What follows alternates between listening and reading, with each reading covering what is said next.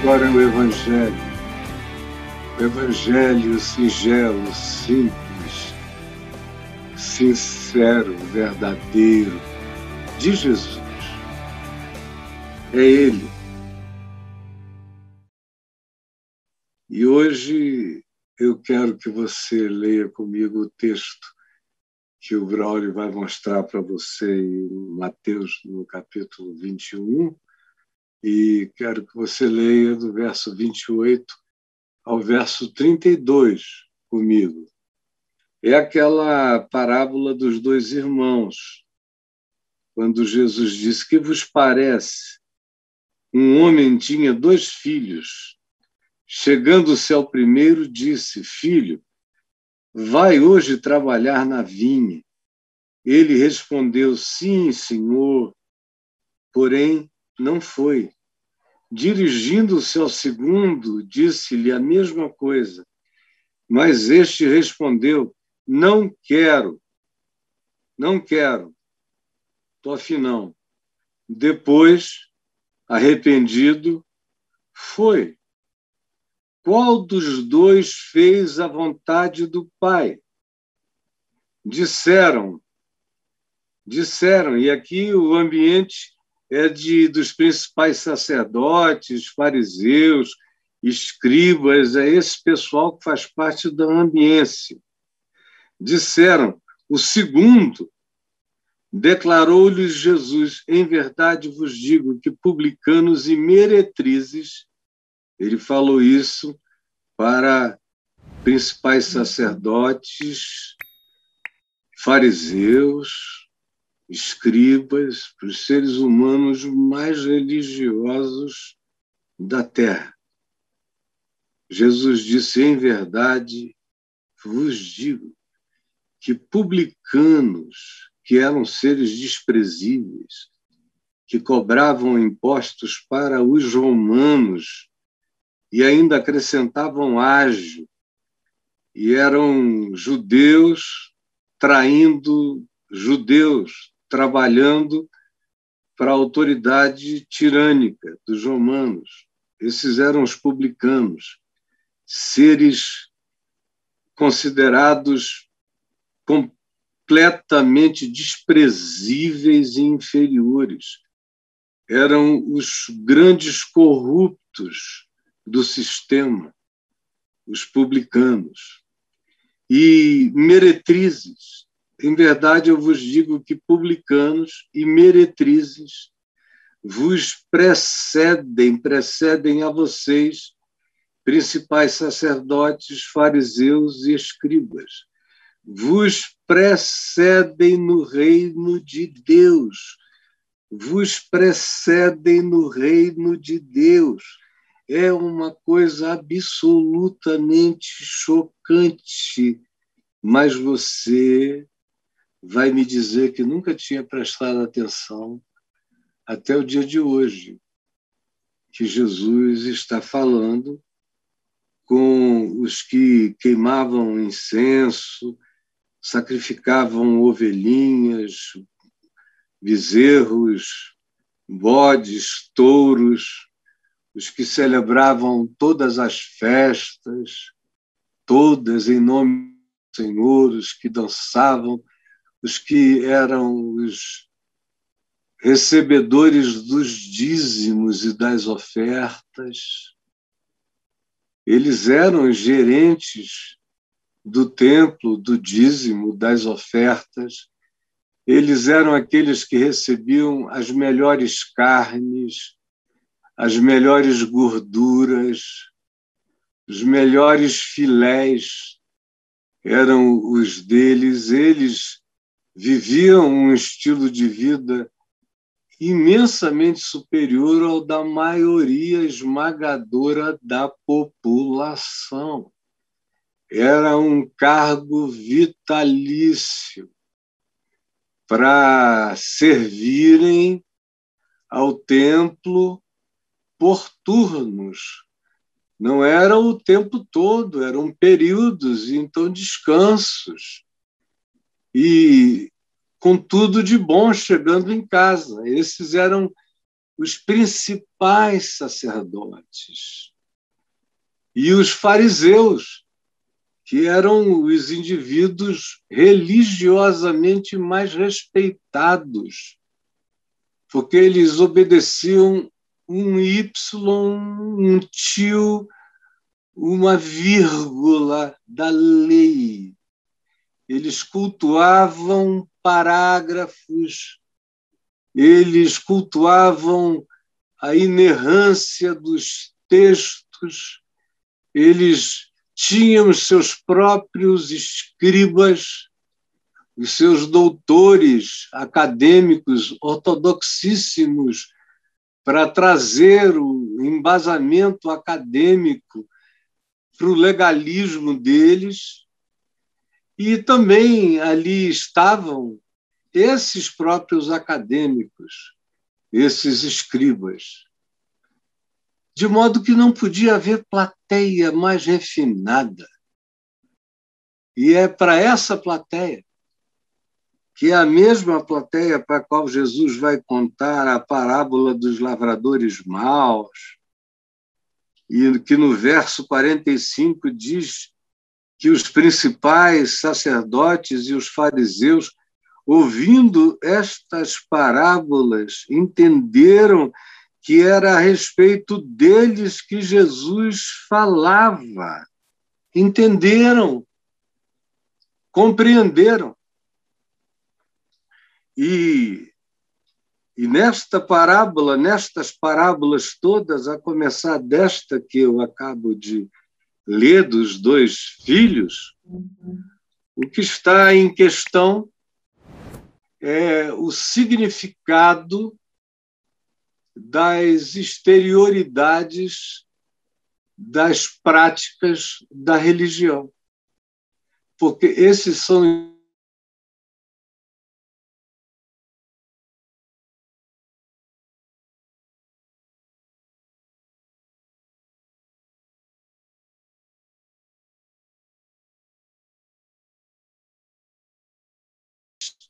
mais era mais e quanto mais, melhor.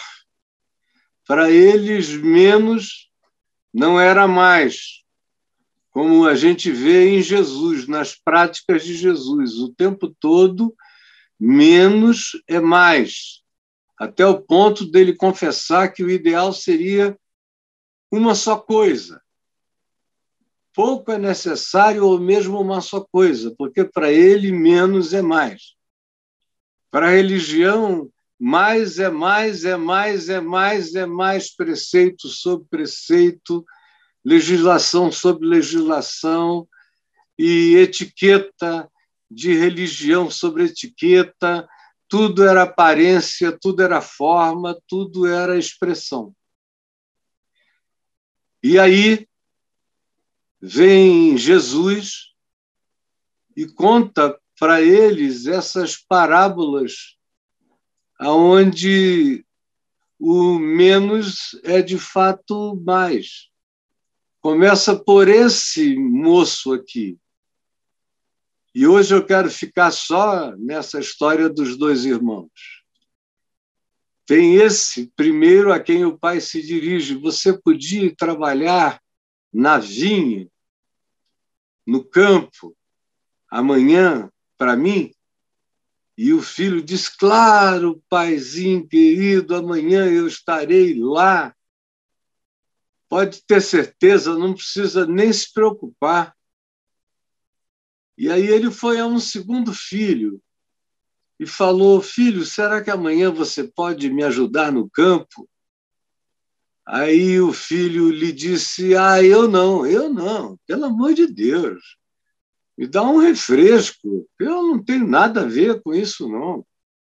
Eu não vou, não, não estou afim, não vou. Tenho outros compromissos, já marquei outros programas, não vou. Mas no dia seguinte, ele, arrependido de ter falado assim, dito assim ao pai, arrependido, foi trabalhar no campo.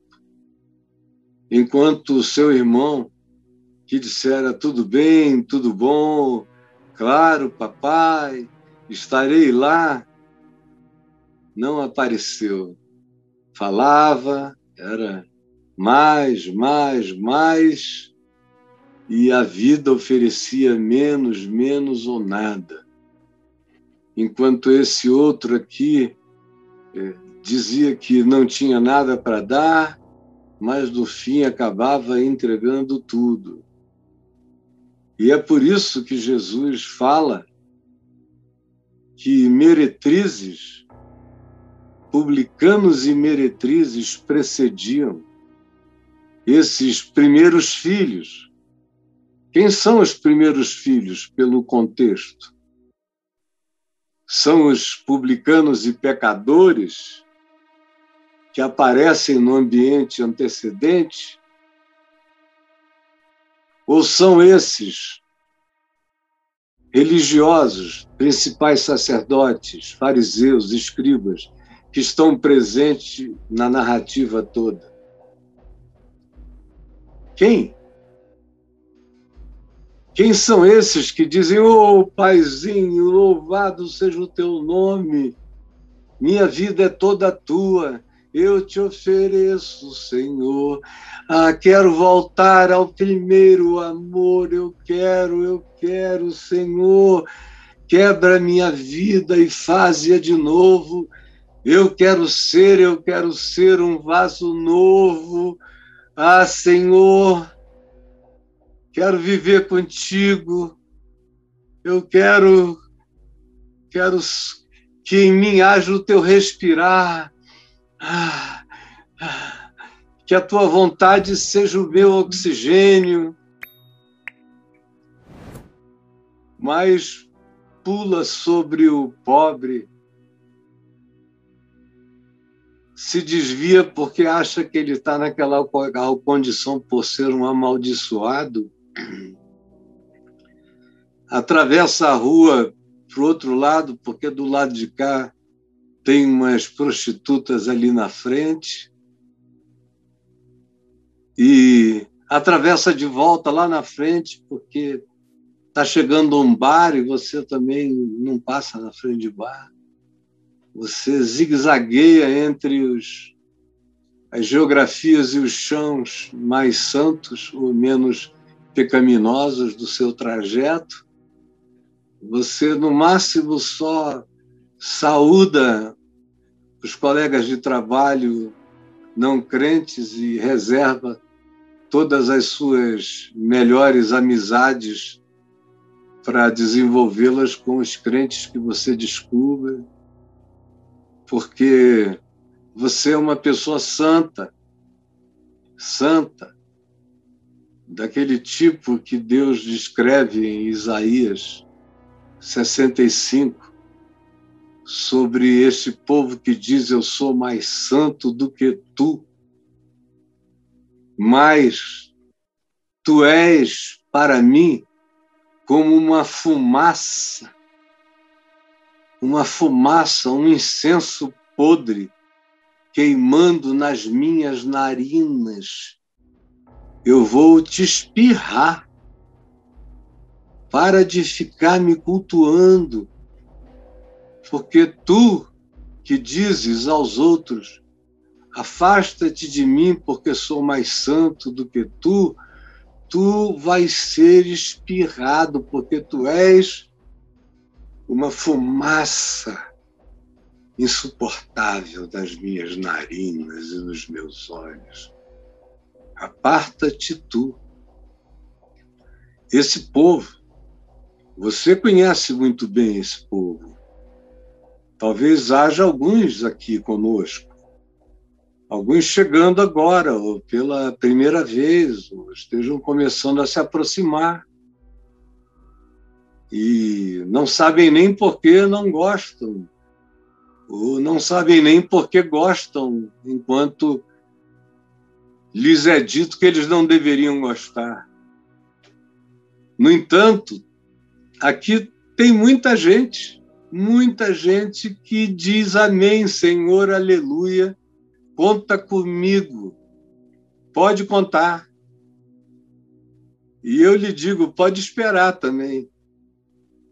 E esses para Jesus, nessa parábola, ele identifica como sendo os principais sacerdotes, os fariseus e os escribas.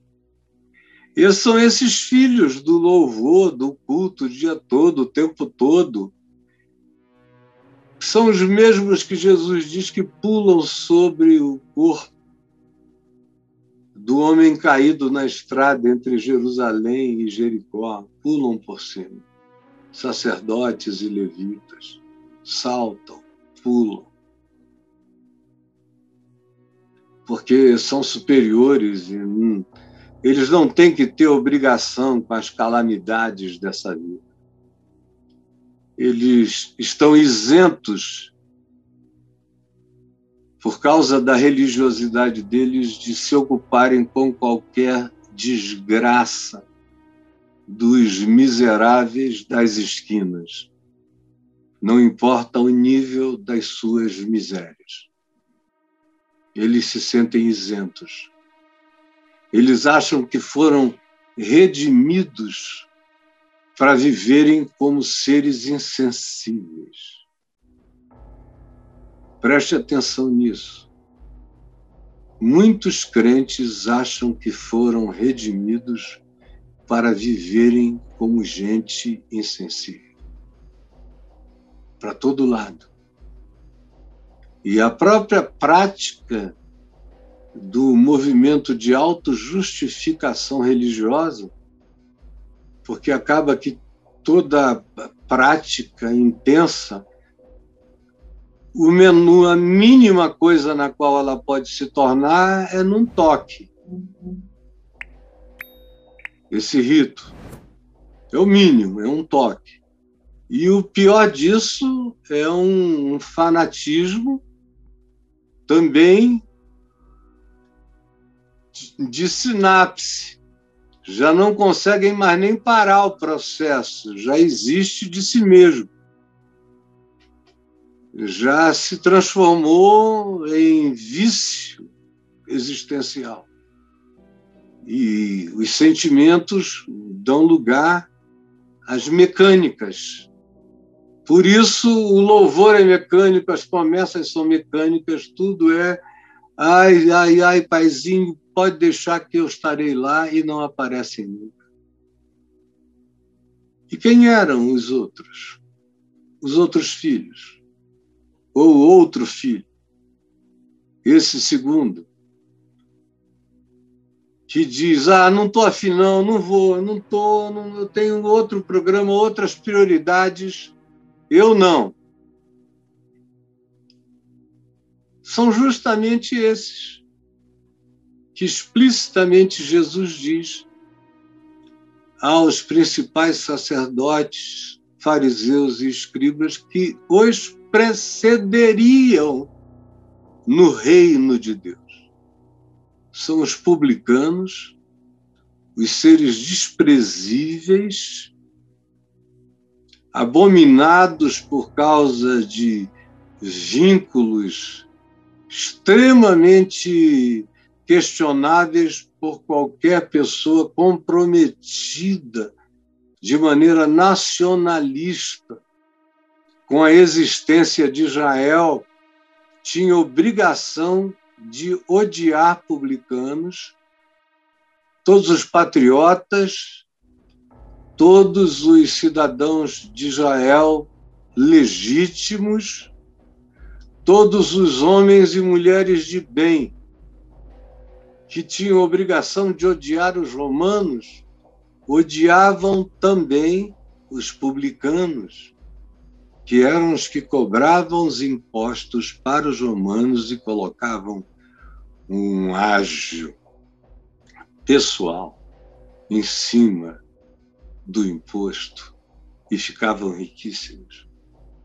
No entanto, Jesus disse: muitos publicanos e meretrizes que também estavam ali no ambiente, que gostavam de ouvi-lo, que iam frequentemente a todos os lugares onde ele estava, que se sentiam livres, desembaraçadas, se sentiam não angustiadas, não culpadas, se sentiam acolhidas, se sentiam respeitadas, se sentiam santificadas pelo sorriso de Jesus, pelo brilho dos olhos dele, pelo carinho dos gestos e dos modos dele, pela finesse dele, pelo cavalheirismo dele, pela, pelos modos leves e atenciosos para com todas as meretrizes e prostitutas e mulheres que se aproximavam dele. Esses são os segundos filhos, que, em geral, de saída, vão logo dizendo: não, não quero, não, não estou afim, não gosto disso aí. Como acontece o tempo todo comigo, a minha vida inteira. O cara recebe um convite para vir ver, ouvir, ou para ir assistir. Faz 48 anos que isso está acontecendo. E aí o cara diz que não, que não gosta, que odeia, que resmunga, fala barbaridades, mas depois acaba chegando, ou acaba vendo, ou acaba buscando, ou acaba assistindo. E faz isso às vezes sozinho. E o coração se internece, se quebranta, e aí, frequentemente, são esses que antes você juraria que jamais fariam qualquer tipo de concessão e depois não só de concessão, mas de adesão amorosa ao ensino, à palavra, com um coração grato de arrependimento, são os pecadores de arrependimento grato e de gratidão arrependida. Arrependimento grato, porque foram aceitos. E gratidão arrependida, porque, tendo sido aceitos, se arrependem cada vez mais, que percebem e realizam como já eram aceitos mesmo antes de conseguirem se arrepender, porque só se arrependeram porque já eram aceitos.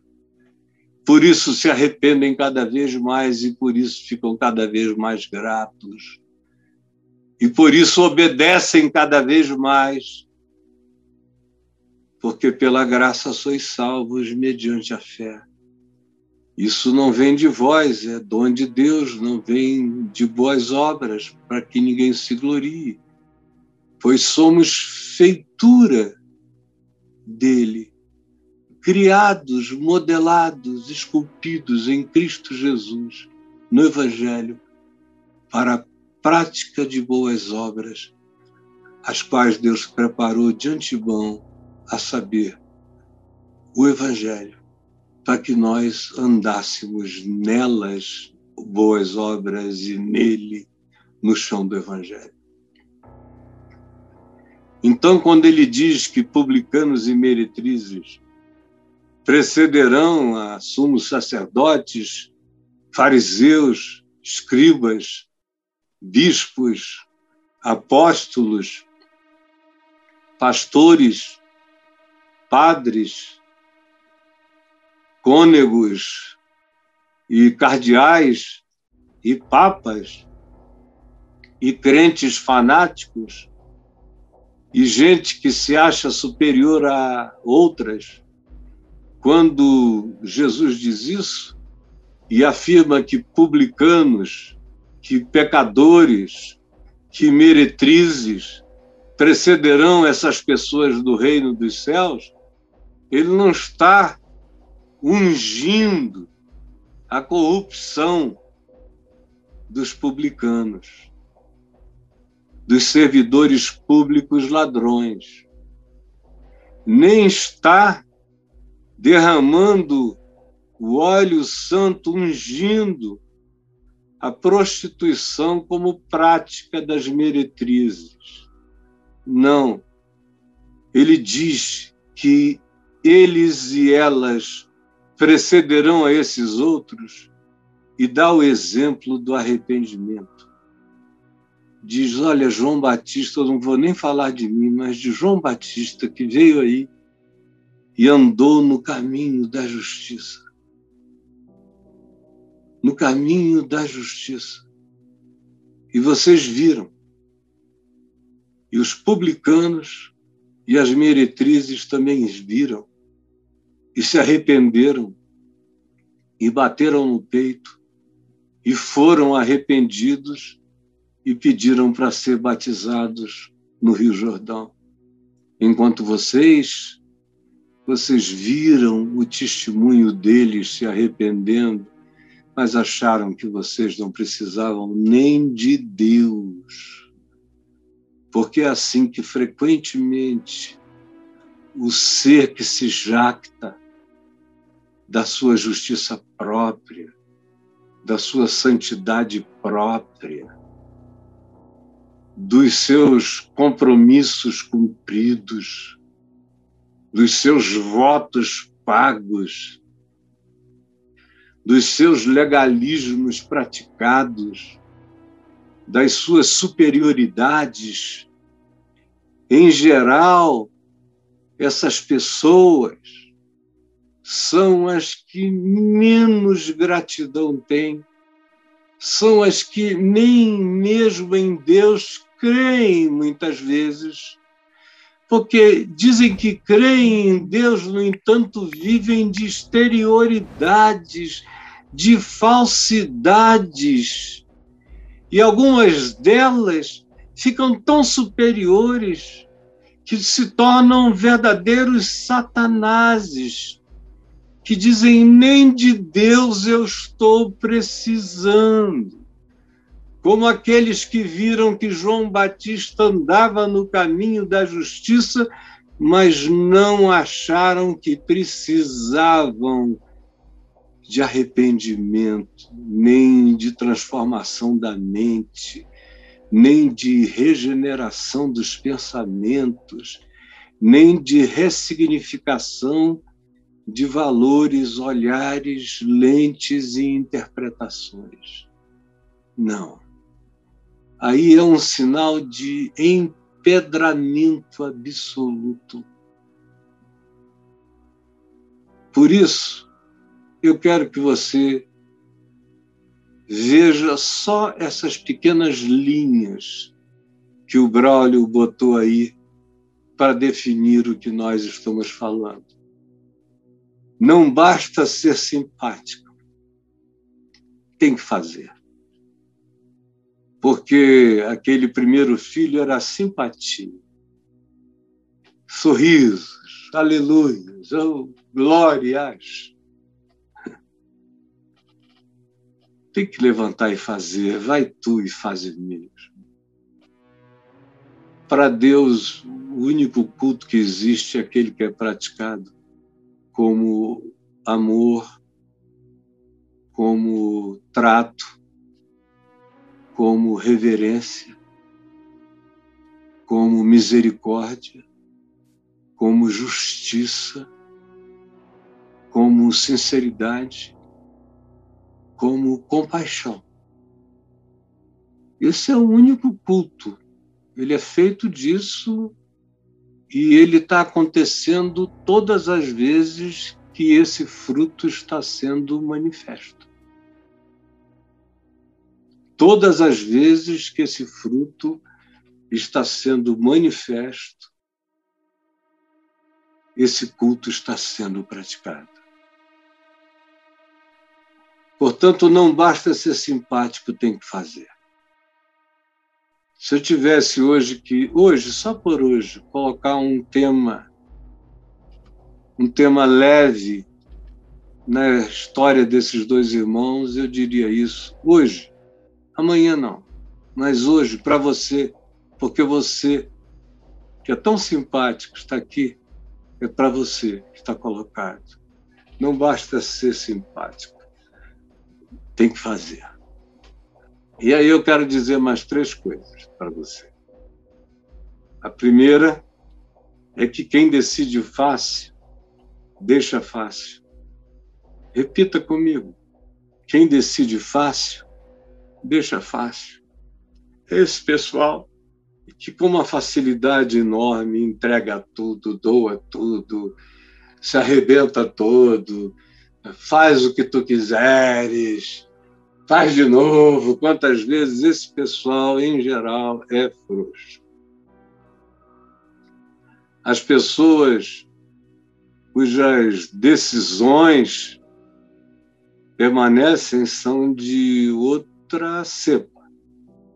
Porque, em geral, a minha vida inteira pastoral, observando pessoas, eu vejo que quem diz nunca mais saio daqui vai desaparecer com uma rapidez enorme. Mas, olha, minha vida toda, eu quase que lamento quando uma pessoa chega para mim e diz: olha, nunca mais o Senhor não me verá, ou nunca mais eu vou deixar de lhe ajudar, ou nunca mais eu isso ou aquilo. Eu até digo: ah, que pena. Porque eu sei que normalmente essas pessoas desaparecem. Elas são de temporada, são de season Aí elas vêm, ficam um outono, um inverno, ou uma primaverazinha, um verão, mas vão embora. Não são dos que permanecem. Como aquele primeiro filho. Claro, papai, claro. Decide fácil, deixa fácil, nem aparece. Segunda coisa que esse texto, de maneira muito singela, quase infantil, nos ensina que quem luta para decidir depois não larga nunca. A isso eu também vejo a vida inteira. Aquela pessoa, meu Deus, eu vi pessoas que tiveram que encarar pai, mãe. Eu me lembro da história de uma moça lá na igreja presbiteriana de Manaus, que o noivo acelerou na rua da igreja e falou: decide se você vai ficar comigo ou se você vai ficar aí na igreja do Caio, que era assim que ele chamava a igreja. Eu estava convertido há um ano.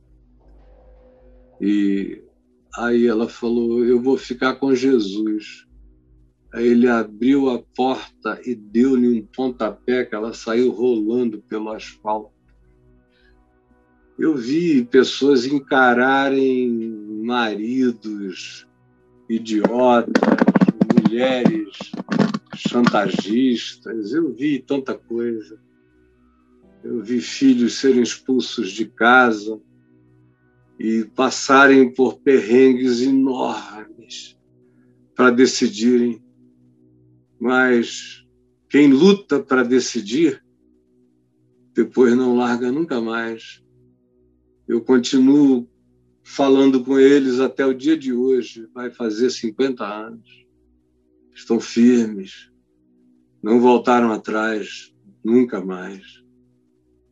Quem luta para decidir, depois não larga nunca. Você pode repetir comigo? Quem luta para decidir, depois não larga nunca. E por último, olha só o que vem aí para você guardar. A conversão de certas pessoas nos condena. É? Não foi isso que Jesus disse aqui? A conversão dos publicanos e das meretrizes condenou vocês. A ida do filho número dois, o que disse que não ia e depois foi, condena aquela simpatia inoperante do filho número um, que promete, promete e não faz. Promete e não faz. A conversão de certas pessoas nos condenam E hoje em dia, a coisa mais chocante aos meus sentidos é ver que as pessoas mais de Deus que eu conheço não pertencem a nenhum grupo religioso. Nenhum.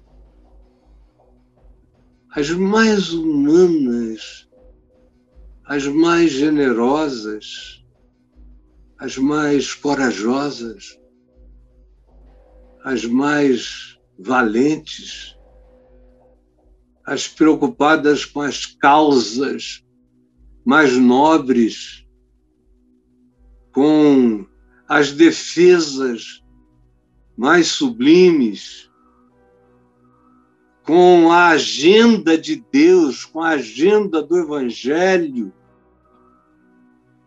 não são padres nem pastores, nem cristãos, muitas vezes. Algumas vezes são cristãos que se afastaram da religião, de traumatizados que ficaram, ou porque estavam chutando tudo para o alto até que encontraram o Evangelho e descobriram que eles podiam viver de outra forma. Essas pessoas, que frequentemente são odiadas pelos crentes, são seres aborrecíveis aos sentidos dos cristãos, muitas vezes são as pessoas mais parecidas com Jesus, mais parecidas com o Evangelho, e são pessoas que aprendem. Isso é que é mais extraordinário, elas aprendem. Elas ouvem algo, elas consentem, elas pensam, elas sofrem, elas lutam, mas no fim elas se rendem. E depois que elas se rendem, elas se engajam. E depois que elas se engajam, elas fazem como algumas mulheres fizeram nos evangelhos. Pegam o melhor de suas economias,